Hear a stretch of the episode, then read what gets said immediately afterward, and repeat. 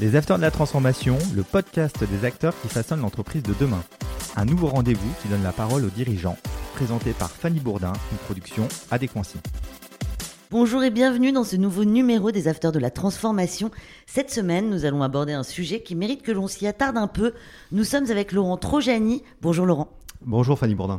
Vous êtes directeur de l'expérience client et collaborateur chez Ikera. Tout à fait. Est-ce que vous pouvez nous expliquer déjà ce qu'est Ikera et en quoi cette société est différente des entreprises de recouvrement classiques Alors Ikera, c'est une société qui regroupe 2500 collaborateurs au service de la gestion de créances, plus communément appelée euh, le recouvrement et la gestion des impayés. Euh, c'est une société répartie sur 13 sites dans le monde, avec euh, de très gros sites sur le territoire français, mais également à l'étranger, à l'île Maurice, en Uruguay. Euh, voilà, on couvre un, un spectre qui, qui est sur le B2C, le B2B. On est une société différente des autres, en tout cas on essaye d'exercer notre métier de manière différente, parce qu'on s'est lancé dans un gros programme de transformation il y a maintenant 4 ans. Euh, autour de l'expérience client et euh, sur le recouvrement responsable euh, et j'ai envie de dire même sur le recouvrement sociétal et utile. On va essayer d'aborder un peu ces thèmes-là et ces sujets-là. Quels sont donc les aspects de votre métier? En quoi vous faites la différence? Alors on fait la différence parce qu'on a, choisi finalement de partir sur euh, une pratique qui est différente de nos concurrents, en tout cas on l'espère, qui est basée sur l'écoute. L'écoute et la recherche de solutions. On va dire que le métier du recouvrement a une très mauvaise image depuis, euh, depuis quelques années, une image qui est liée finalement à l'activité en elle-même. Relancer des gens quand on est dans une situation d'impayé, c'est pas forcément euh, très glamour, hein, c'est pas, pas très sexy comme métier. nous on a pris, on a pris le parti d'aller sur une autre option qui est de rechercher chercher des solutions pour les clients qui sont en situation d'impayé, de travailler justement cet aspect qui nous était demandé par nos grands clients donneurs d'ordre. Donc c'est ce qui a généré la genèse un petit peu de, cette, euh, de ce changement d'optique et de changement de stratégie. C'est deux facteurs. Hein. C'est euh, une volonté de notre président qui lui avait cette sensibilité humaine de vouloir transformer son métier est d'avoir un rôle sociétal fort, et puis de répondre aussi euh, de manière très utile aux attentes de nos clients de d'ordre, qui eux étaient euh, très en, en, attente finalement de prendre soin de leur clientèle, c'est-à-dire qu'ils souhaitaient qu'on récupère de la trésorerie pour leur compte, ce qui est normal, ce qui est notre cœur de métier, mais également de préserver leur base client euh, pour justement prolonger cette durée de vie grâce à cette bonne expérience client qu'on allait leur fournir. Donc Laurent Trojani, vous êtes directeur de l'expérience client et collaborateur chez Ikera. Quelles sont vos missions précisément? Alors mes missions euh, au quotidien, c'est déjà de promouvoir et de faire en sorte de récupérer la voix de nos clients débiteurs et la voix de nos collaborateurs. Pourquoi et en quoi ça consiste? La volonté, c'est de pouvoir récupérer finalement ce que l'on perçoit de notre qualité euh, en externe, euh, de récupérer également quelle est l'expérience qui est vécue par nos collaborateurs, et donc de mettre en place un système d'écoute. Très concrètement, des enquêtes, des enquêtes qui sont envoyées à nos clients débiteurs euh, post-interaction. Une fois qu'ils ont échangé avec un de nos collaborateurs, on leur envoie une enquête pour savoir comment ça s'est passé. Récupérer des indicateurs, récupérer surtout des verbatims, du texte, qui nous permet de comprendre là où on est bon. Et c'est avant toute chose valoriser aussi notre métier et, et donner finalement de l'engagement auprès nos collaborateurs et de la fierté de travailler pour ce type de société, ce qui n'est pas forcément gagné à l'origine. Et puis, dans un, dans un second temps, euh, identifier bien sûr des irritants, des choses à améliorer, des, euh, des pratiques qui peuvent être euh, non adéquates avec finalement notre volonté de ce recouvrement responsable, et donc d'adapter nos parcours de formation, d'adapter finalement nos parcours d'onboarding pour des nouveaux collaborateurs et les intégrer dans cette dans cette philosophie-là. Et puis pour la partie collaborateur, eh bien c'est des systèmes d'enquête aussi réguliers tout au long du parcours, de la phase de candidature, sur la phase d'onboarding, dans la vie du collaborateur et au moment de son départ. On va parler un peu du déploiement du programme CARE, qui est au centre d'Ikera. Est-ce que vous pouvez nous expliquer ce que c'est? Alors, le programme CARE, c'est une vraie philosophie d'entreprise. C'est tout ce que je vous ai décrit précédemment, mais de manière concrète, c'est tout ce dispositif d'écoute qu'on a mis en place. C'est toute cette capacité finalement à l'animer, puisque envoyer des enquêtes et récupérer des résultats, ça n'est que de la technique.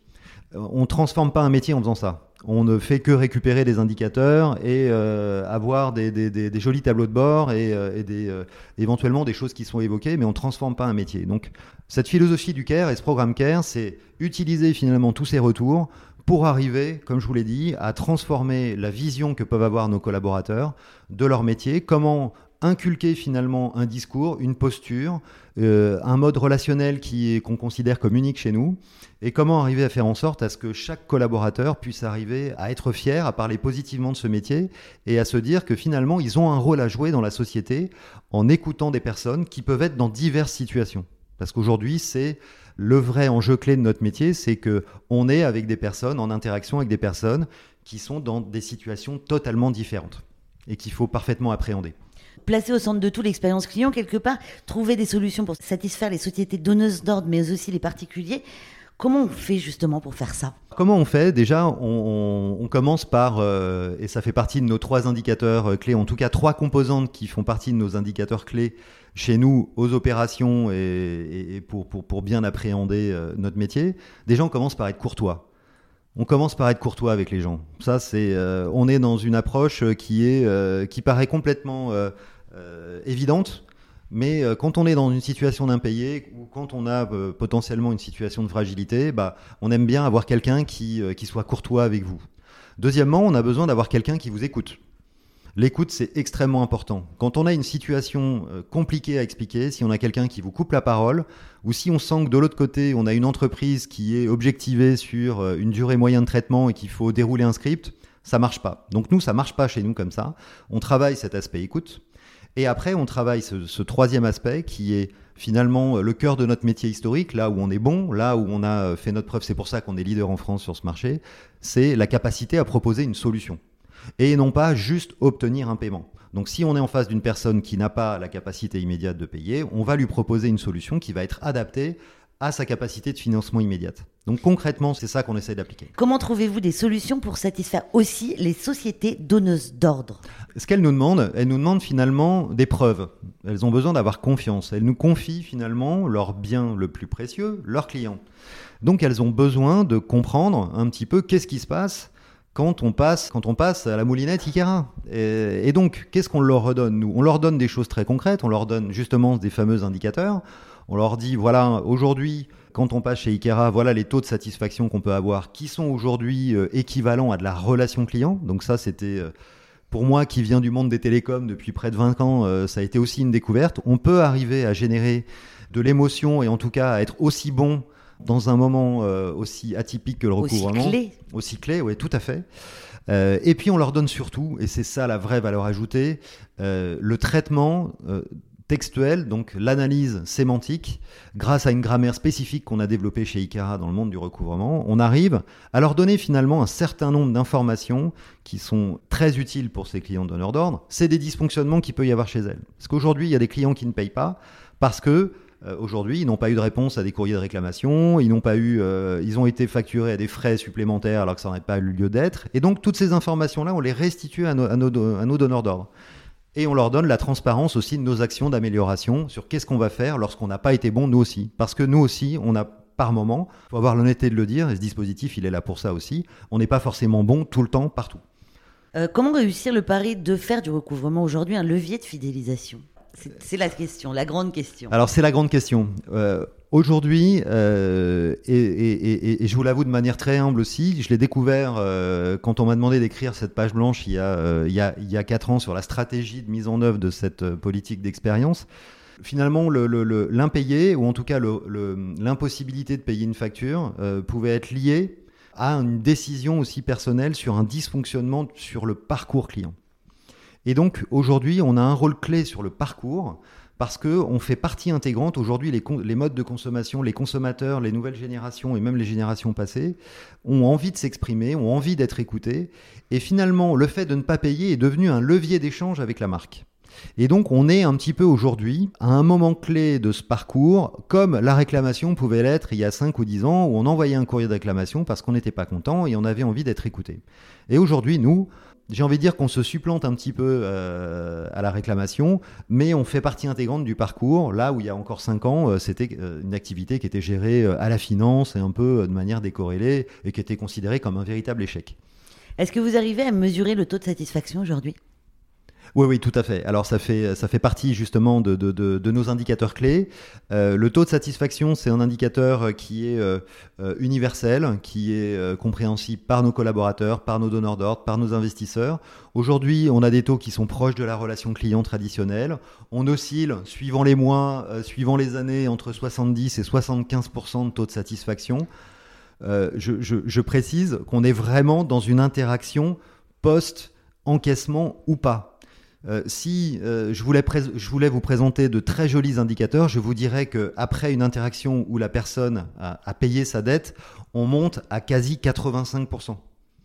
Donc c'est vraiment des taux dont on est très fier, qu'on partage avec nos collaborateurs, et ça leur donne de la fierté, et ça leur donne justement une autre image de ce qui renvoie. Et quand quelqu'un qui paye une dette nous dit euh, trois fois sur quatre, euh, ou, proche de 85%, euh, merci, vous avez été à mon écoute, bah, c'est quelque chose qui est extrêmement gratifiant et qu'on met sur nos murs dans le dans la société. On va parler collaborateurs maintenant en termes d'attractivité. Comment Ikera s'y prend pour recruter des nouveaux talents? Est-ce que c'est compliqué?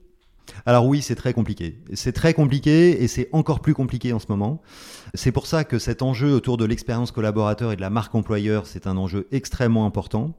Euh, il faut arriver à, faire en sorte d'arriver à séduire finalement des talents dans ce métier, qui est un métier, euh, comme je vous l'ai dit, qui n'est pas forcément euh, euh, attractif. Hein. On ne fait pas des études pour travailler dans une société de recouvrement. En tout cas, euh, c'est pas c'est pas c'est pas très naturel. Donc les méthodes, elles sont simples. C'est déjà communiquer beaucoup justement sur nos valeurs, sur notre engagement sociétal, sur notre rôle qu'on peut avoir joué. C'est recruter des profils qui sont complètement atypiques, des gens qui ont du vécu, donc, on a mené des tests, par exemple, sur notre site de tour, on a recruté euh, 100 CV. C'est-à-dire. Vous prenez des reconversions? Alors des reconversions euh, euh, à proprement parler, j'ai pas j'ai pas d'exemple euh, clair à vous donner. En tout cas, ce qui est sûr, c'est que quand on recrute 100 CV, on peut tomber sur des gens qui sont en reconversion professionnelle et des gens qui n'ont pas forcément un profil puisqu'il n'y a pas de profil type pour faire du recouvrement. Finalement, quelqu'un qui a du vécu, quelqu'un qui a été déjà dans cette situation, a peut-être plus les compétences de répondre à une autre personne et de l'expliquer. Et c'est comme ça finalement que nous, on, ouvre de manière très large, parce qu'on on a des problématiques aujourd'hui euh, d'emploi comme beaucoup d'entreprises. Aujourd'hui, le marché de l'emploi est très tendu. Et donc, on a ouvert finalement nos esprits, on a formé nos managers au, biais, au biais cognitif justement pour ouvrir leur chakra sur le fait d'avoir des profils différents, parce que c'est cette différence qui va créer finalement euh, cette interaction et ce côté humain. Le point commun de tous nos collaborateurs, c'est que ce sont des personnes humaines. Pensez-vous qu'ils sont intéressants pour une société de recouvrement aujourd'hui telle qu'Ikera de s'internationaliser pour les pilotages, les coûts de gestion d'un centre dans un pays à moindre coût par exemple? Alors moi, je vais prendre le contre-pied de votre question, c'est-à-dire que nous, de toute façon, tout est internalisé chez nous, ou en tout cas, euh, les collaborateurs qui travaillent sur d'autres sites à l'étranger sont des collaborateurs euh, qui font partie intégrante de notre marque qui ont une politique et qui ont des valeurs communes. Ce sont nos collaborateurs, nos salariés, animés en interne avec nos propres, euh, nos propres convictions. Donc, obligatoirement, ils, bénéficient de notre propre savoir-faire. Et donc, euh, euh, tout ce qui est autour du jouet collectif, de l'empreinte positive, nos valeurs communes, c'est des choses qui sont partagées. Donc aujourd'hui, il n'est pas envisageable pour nous de travailler avec des sociétés en offshore ou, ou avec des sous-traitants parce que c'est un métier qui est tellement compliqué, qui nécessite tellement d'approche et de formation qu'on préfère le faire avec nos collaborateurs. On parlait de collaborateurs tout à l'heure, je vais y revenir deux secondes. Donc vous pensez vraiment que, que la différence, ça fait une force? Oui, le fait d'avoir ce discours, je vous donne un exemple très concret. L'année dernière, pendant la période Covid, tout de suite, nos, nos grands donneurs d'ordre se sont posé la question de se dire quelle, quelle va être finalement la bonne posture euh, vis-à-vis de personnes qui peuvent être en situation encore plus compliquée avec cette situation de Covid. Nous, finalement, euh, le fait de s'être engagé dans cette voie de l'écoute, de la bienveillance, du prendre soin, on avait déjà les automatismes chez nous. Et donc déjà, nous, on a suggéré euh, au marché justement de prendre soin, de ralentir, de ne pas forcément être euh, euh, très exigeant avec ses clients pendant cette période-là. Et donc on avait finalement tous ces réflexes-là. Ça a créé la différence parce que c'était dans nos gènes.